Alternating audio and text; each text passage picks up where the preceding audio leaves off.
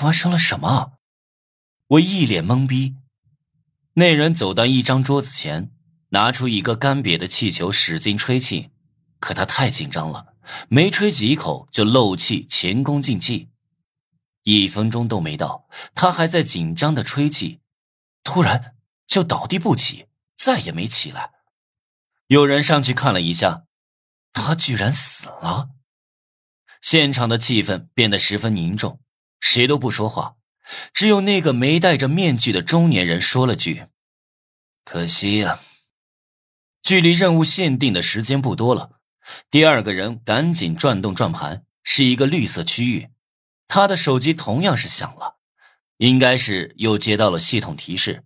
我很好奇是什么提示。我去，太过分了！他愤怒的骂了一声。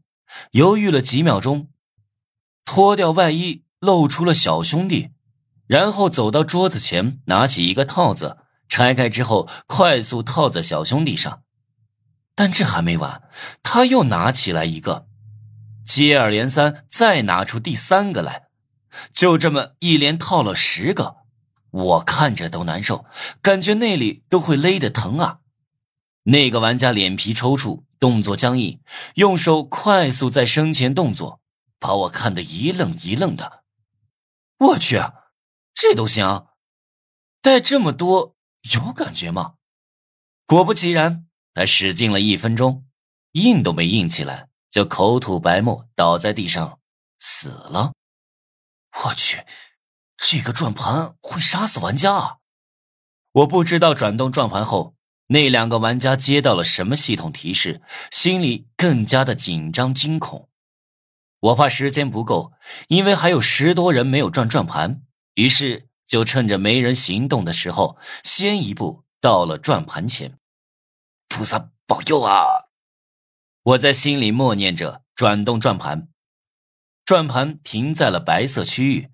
下一秒，我的手机也响了，打开一看，果然是系统提示。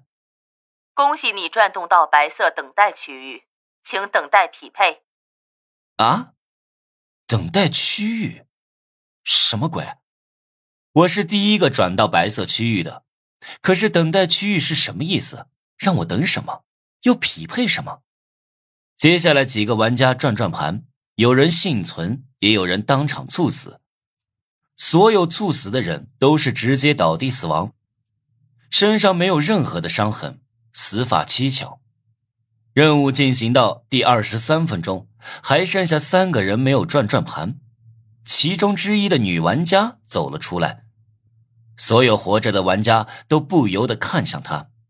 虽然她戴了白色的面具，但是穿着白色紧身的运动服和运动裤，把迷人的身材衬托的是前凸后翘，我都不禁流口水。